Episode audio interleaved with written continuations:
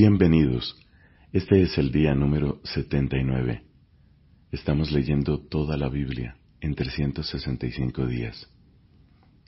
Hoy tenemos textos del libro de los números, del libro de los salmos y de los hechos de los apóstoles.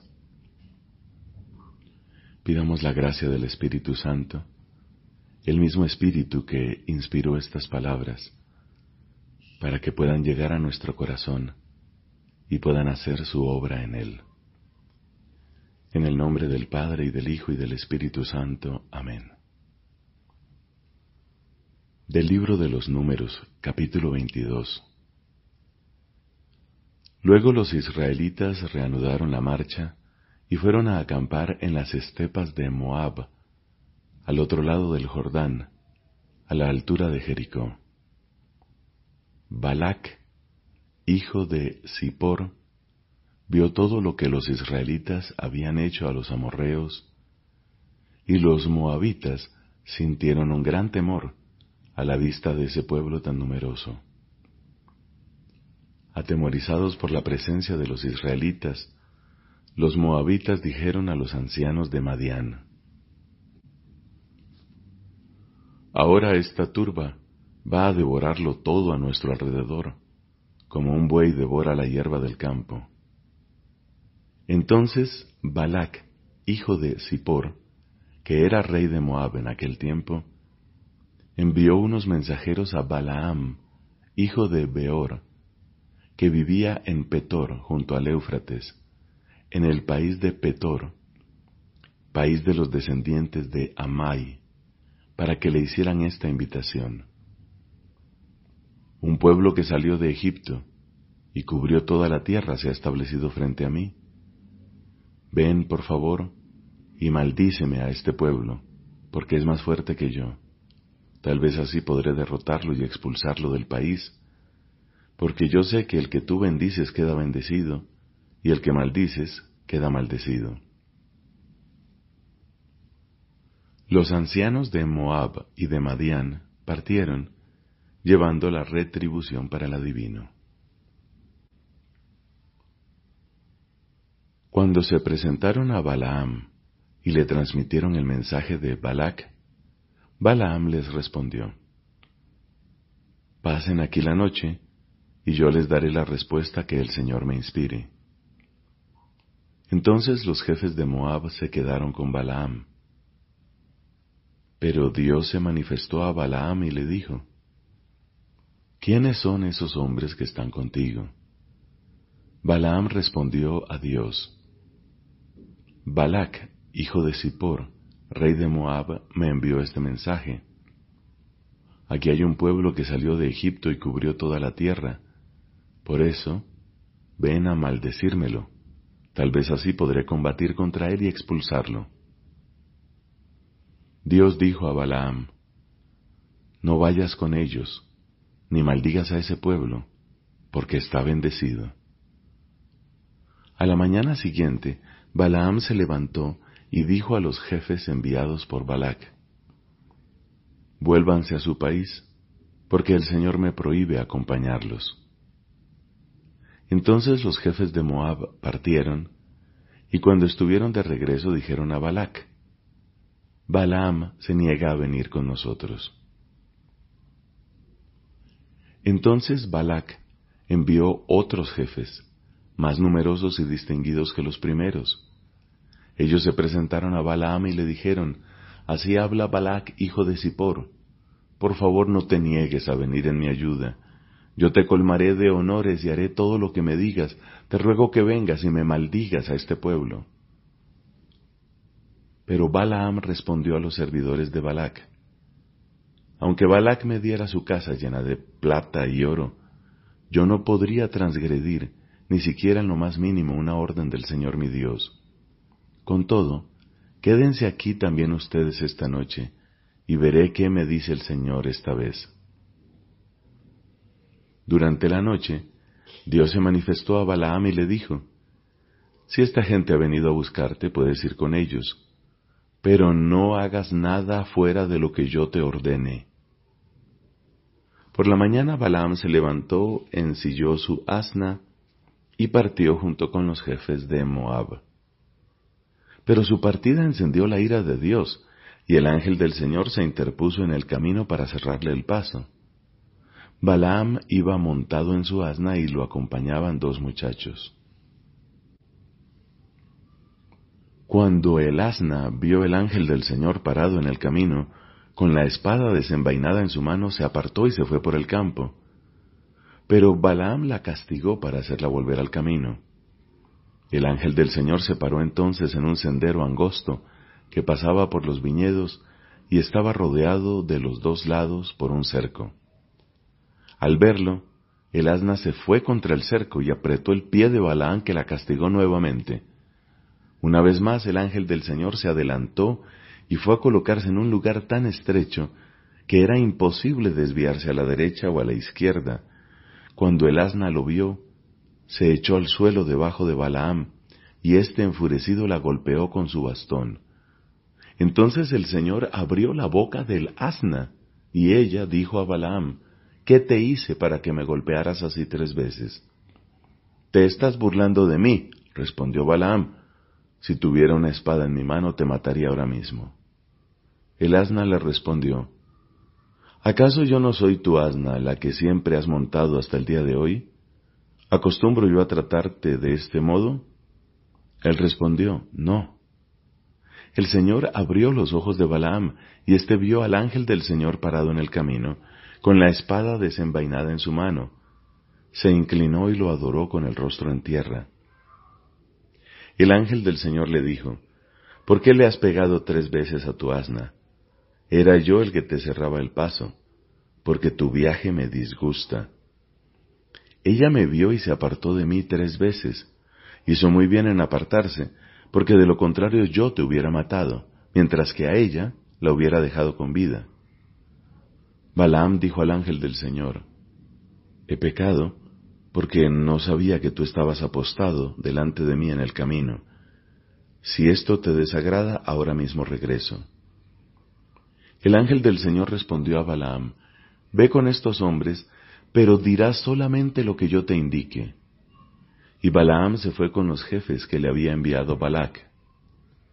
Cuando Balac supo que Balaam estaba por llegar, fue a encontrarlo en Ar-Moab, sobre la frontera del Arnón, en el límite de su territorio. Y le dijo, Yo te mandé a llamar urgentemente, ¿por qué no querías venir? ¿Acaso no dispongo de medios para colmarte de honores? Entonces Balaam respondió a Balac, Aquí me tienes, pero ¿qué puedo decir yo ahora? Solo diré la palabra que Dios ponga en mi boca. Luego Balaam se fue con Balac. Llegados a Kiriat Husot, Balac inmoló vacas y ovejas y se las envió a Balaam y lo hizo subir a Bamot Baal, donde pudo ver a una parte del pueblo. Balaam dijo a Balac, Constrúyeme aquí siete altares, y prepárame siete novillos y siete carneros. Balac hizo lo que Balaam le había indicado, y entre los dos ofrecieron un novillo y un carnero en cada altar. Luego Balaam dijo a Balac, Quédate junto a tus ofrendas, mientras voy a ver si el Señor me hace una revelación yo te comunicaré lo que Él me manifieste. Y se fue a una colina desierta. El Señor se reveló a Balaam, y éste le dijo, Yo erigí los siete altares, y ofrecí un novillo y un carnero en cada altar. Entonces el Señor puso una palabra en la boca de Balaam y le dijo, Regresa a donde está Balac y háblale de esta manera. Balaam regresó y lo encontró de pie junto a su holocausto, acompañado de todos los jefes de Moab. Entonces pronunció su poema diciendo, Desde Aram me hizo venir Balac, el rey de Moab, desde las montañas del este. Ven, maldíceme a Jacob, ven, pronuncia una execración contra Israel. ¿Cómo maldeciré a quien Dios no ha maldecido? ¿Cómo execraré a quien Dios no ha execrado? Cuando lo miro desde la cima de las montañas y lo contemplo desde las colinas, veo un pueblo que vive aparte y no se cuenta entre las naciones. ¿Quién puede contar el polvo de Jacob o numerar la polvareda de Israel? Que yo muera la muerte de los justos y que mi fin sea como el suyo. Balak dijo a Balaam, ¿qué me has hecho? Yo te traje para que maldijeras a mis enemigos y tú los has bendecido. Yo solo puedo repetir fielmente lo que el Señor pone en mi boca, respondió Balaam. Entonces Balac le dijo, ven conmigo a otro lugar, desde donde podrás verlos, y no a todos, por lo menos a una parte de ellos, y maldícemelos desde allí. Enseguida lo llevó al campo de Sufim, en la cima del Pisgá. Allí construyó siete altares y ofreció un novillo y un carnero en cada altar. Entonces Balaam dijo a Balac, Quédate aquí junto a tu holocausto mientras yo voy más allá en busca de una revelación. El Señor se reveló a Balaam y le puso una palabra en su boca. Luego le dijo, Regresa donde está Balac y háblale de esta manera. Al llegar lo encontró de pie junto a su holocausto, acompañado de los jefes de Moab. Balac le preguntó, ¿qué ha dicho el Señor? Entonces Balaam pronunció su poema diciendo, Levántate, Balac, y escucha, préstame atención, hijo de Zippor. Dios no es un hombre para mentir, ni es un mortal para desdecirse. ¿Acaso Él dice y no hace? ¿Promete una cosa y no cumple? Yo recibí la misión de bendecir. Él ha bendecido y no lo puedo contradecir. No se ve ningún mal en Jacob, ni se percibe ninguna desgracia en Israel. El Señor su Dios está con él, y entre ellos se oye proclamar a un rey. Dios, que lo hace salir de Egipto, es para él como los cuernos de un búfalo. No hay magia en Jacob, ni adivinación en Israel. A su debido tiempo se le dirá a Jacob y a Israel lo que hace Dios. Un pueblo se alza como una leona, se yergue como un león, no se recuesta hasta devorar la presa y beber la sangre de sus víctimas. Balac dijo entonces a Balaam, Si no lo maldices, por lo menos no lo bendigas. Pero Balaam respondió a Balac, ya te advertí que haría todo lo que el Señor me dijera. Luego Balac dijo a Balaam, Ven, te llevaré a otro lugar. Tal vez Dios vea con buenos ojos que me los maldigas desde allí. Enseguida lo llevó a la cima del Peor, que domina la región desértica, y Balaam dijo a Balac, Constrúyeme aquí siete altares y prepárame siete novillos y siete carneros. Balac hizo lo que Balaam le había indicado, y ofreció un novillo y un carnero en cada altar. Palabra de Dios. Te alabamos, Señor. Salmo número 80 del maestro de coro, según la melodía de los lirios, testimonio de Asaf. Salmo. Escucha, pastor de Israel, tú que guías a José como un rebaño, tú que tienes el trono sobre los querubines, resplandece entre Efraín, Benjamín y Manasés, reafirma tu poder y ven a salvarnos. Restáuranos, Dios de los ejércitos, que brille tu rostro y seremos salvados. Señor Dios de los ejércitos, ¿hasta cuándo durará tu enojo a pesar de las súplicas de tu pueblo? Les diste de comer pan de lágrimas, les hiciste beber lágrimas a raudales, nos entregaste las disputas de nuestros vecinos y nuestros enemigos se burlan de nosotros. Restáuranos, Señor de los ejércitos, que brille tu rostro y seremos salvados. Tú sacaste de Egipto una vid, expulsaste a los paganos y la plantaste, le preparaste el terreno, echó raíces y llenó toda la región. Las montañas se cubrieron con su sombra y los cedros más altos con sus ramas. Extendió sus sarmientos hasta el mar y sus retoños hasta el río. ¿Por qué has derribado sus cercos para que puedan saquearla todos los que pasan? Los jabalíes del bosque la devastan y se la comen los animales del campo. Vuélvete, Dios de los ejércitos, observa desde el cielo y mira, ven a visitar tu vid, la cepa que plantó tu mano, el retoño que tú hiciste vigoroso. Que perezcan ante el furor de tu mirada los que le prendieron fuego y la talaron. Que tu mano sostenga al que está a tu derecha, al hombre que tú fortaleciste, y nunca nos apartaremos de ti. Devuélvenos la vida, invocaremos tu nombre, restáuranos, Señor Dios de los ejércitos, que brille tu rostro, y seremos salvados. Padre, te da gloria a tu Hijo en el Espíritu Santo, como era en el principio, ahora y siempre, por los siglos de los siglos. Amén. De los Hechos de los Apóstoles, capítulo 15, versículos del 22 al 41. Entonces los apóstoles, los presbíteros y la iglesia entera decidieron elegir a algunos de ellos y enviarlos a Antioquía con Pablo y Bernabé.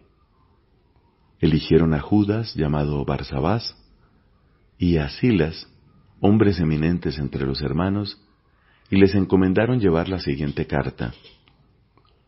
Los apóstoles y los presbíteros saludamos fraternalmente a los hermanos de origen pagano que están en Antioquía, en Siria y en Cilicia. Habiéndonos enterado de que algunos de los nuestros, sin mandato de nuestra parte, han sembrado entre ustedes la inquietud y provocado el desconcierto, hemos decidido de común acuerdo elegir a unos delegados y enviárselos junto con nuestros queridos Bernabé y Pablo, los cuales han consagrado su vida al nombre de nuestro Señor Jesucristo. Por eso les enviamos a Judas y a Silas, quienes les transmitirán de viva voz este mismo mensaje. El Espíritu Santo y nosotros mismos hemos decidido no imponerles ninguna carga más que la indispensable, a saber, que se abstengan de la carne inmolada a los ídolos, de la sangre, de la carne de animales muertos sin desangrar y de las uniones ilegales. Harán bien en cumplir todo esto. Adiós. Los delegados, después de ser despedidos, descendieron a Antioquía, donde convocaron a la asamblea y le entregaron la carta. Esta fue leída y todos se alegraron por el aliento que les daba. Judas y Silas, que eran profetas, exhortaron a sus hermanos y los confirmaron hablándoles largamente. Al cabo de un tiempo, los hermanos los enviaron nuevamente a la comunidad que los había elegido, despidiéndolos en paz. Como Silas creyó que debía quedarse, Judas partió solo. Pablo y Bernabé permanecieron en Antioquía, enseñando y anunciando la buena noticia de la palabra del Señor junto con muchos otros. Algún tiempo después, Pablo dijo a Bernabé, Volvamos a visitar a los hermanos que están en las ciudades donde ya hemos anunciado la palabra del Señor, para ver cómo se encuentran. Bernabé quería llevar consigo también a Juan, llamado Marcos, pero Pablo consideraba que no debía llevar a quien los había abandonado cuando estaban en Panfilia y no había trabajado con ellos. La discusión fue tan viva que terminaron por separarse, Bernabé llevando consigo a Marcos, se embarcó rumbo a Chipre. Pablo, por su parte, eligió por compañero a Silas y partió encomendado por sus hermanos a la gracia del Señor. Así atravesó la Siria y la Cilicia, confirmando a las comunidades. Palabra de Dios. Te alabamos, Señor. Si la ley y el templo de Jerusalén pudieron ser ocasión de contradicción entre Jesús y las autoridades religiosas de Israel, la razón está en que Jesús, para la redención de los pecados, obra divina por excelencia, acepta ser verdadera piedra de escándalo para aquellas autoridades. Jesús escandalizó a los fariseos comiendo con los publicanos y los pecadores, tan familiarmente como con ellos mismos. Contra algunos de los que se tenían por justos y despreciaban a los demás, Jesús afirmó, No he venido a llamar a conversión a los justos, sino a los pecadores. Fue más lejos todavía al proclamar frente a los fariseos que, siendo el pecado una realidad universal, los que pretenden no tener necesidad de salvación se ciegan con respecto a sí mismos. Jesús escandalizó sobre todo porque identificó su conducta misericordiosa hacia los pecadores con la actitud de Dios mismo con respecto a ellos. Llegó incluso a dejar entender que compartiendo la mesa con los pecadores, los admitía al banquete mesiánico. Pero es especialmente el perdonar los pecados cuando Jesús puso a las autoridades de Israel ante un dilema porque como ellas dicen, justamente asombradas, ¿quién puede perdonar los pecados sino solo Dios? Al perdonar los pecados, o bien Jesús blasfema porque es un hombre que pretende hacerse igual a Dios, o bien dice verdad y su persona hace presente y revela el nombre de Dios. Solo la identidad divina de la persona de Jesús puede justificar una exigencia tan absoluta como esta. El que no está conmigo está contra mí. Lo mismo cuando dice que Él es más que Jonás, más que Salomón, más que el templo, cuando recuerda refiriéndose a que David llama al Mesías su Señor, cuando afirma, antes que naciese Abraham, yo soy, e incluso el Padre y yo somos una sola cosa. Jesús pidió a las autoridades religiosas de Jerusalén que creyeran en él en virtud de las obras de su Padre que él realizaba. Pero tal acto de fe debía pasar por una muerte misteriosa a sí mismo, para un nuevo nacimiento de lo alto, atraído por la gracia divina. Tal exigencia de conversión frente a un cumplimiento tan sorprendente de las promesas permite comprender el trágico desprecio del Sanedrín al estimar que Jesús merecía la muerte como blasfemo. Sus miembros obraban así tanto por ignorancia como por el endurecimiento de la incredulidad. Resumen. Jesús no abolió la ley del Sinaí, sino que la perfeccionó, de tal modo que reveló su hondo sentido y satisfizo por las transgresiones contra ella. Jesús veneró el templo subiendo a él en peregrinación en las fiestas judías y amó con gran celo esa morada de Dios entre los hombres. El templo prefigura su misterio.